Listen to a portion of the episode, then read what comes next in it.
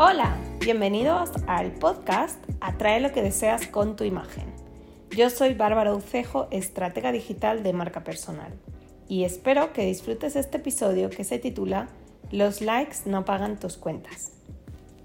Estaba viendo el documental de Netflix que habla sobre el pasado e hipotético futuro cercano de Spotify y me vi, bueno, nos vi reflejados a todos los creadores de contenido de Instagram en el personaje de la incipiente cantante Bobby. Hay una diferencia entre los creadores de contenido de Instagram y otras redes sociales que no pagan, como Patreon, por ejemplo, y los cantantes de Spotify. Pero al final el problema es el mismo. El algoritmo está hecho para beneficiar a los cantantes famosos y a los creadores de contenido que se vuelven influencers o influenciadores de tendencias. Es decir, a más tráfico, más negocio. La culpa es de las plataformas hasta cierto punto. Tengo colegas profesionales que empezaron con ciento y pocos seguidores en Instagram y van por más de 40.000 seguidores. Eso se les ha traducido en negocio, al menos sí se ha traducido en un mayor volumen de consultas. Pero volvemos a lo mismo de siempre. Si no sabes capitalizar tu comunidad, solo te sirve de métrica de vanidad.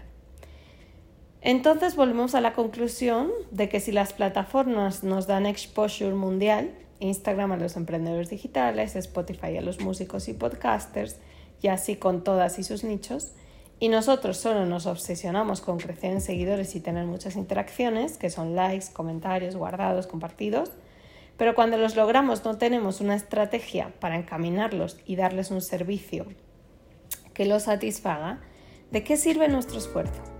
¿Hasta qué punto es culpa de la plataforma no lograr crear esa comunidad y no de nosotros y nuestro contenido? ¿Para qué queremos una gran comunidad en lugar de intentar capitalizar los 100, luego 1000 y finalmente la métrica más deseada de los 10.000 seguidores? Tuve un cliente que con ciento y pocos seguidores generó 4.000 dólares trabajando de la mano conmigo en su estrategia digital. ¿Por qué entonces querríamos lograr los 10.000 seguidores si con 100 podemos generar 4.000 dólares al mes. La cantante de la serie termina exigiendo un cambio legal para regular el monopolio que supone Spotify en el mercado. Pero redes sociales hay muchas. Nosotros no podemos exigir que nos paguen por el contenido que creamos. Tenemos dos opciones a mi juicio. Uno, seguir obsesionados por convertirnos en influencers. Dos, generar un sistema de atracción y conversión de clientes.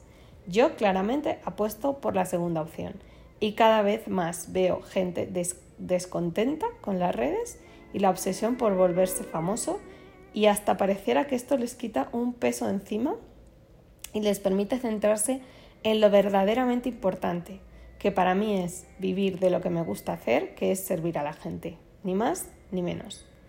Si te gustó este episodio, recuerda darle clic al botón de seguir, compartir con tus amigos y volver para escuchar próximos episodios que te ayuden a crecer online.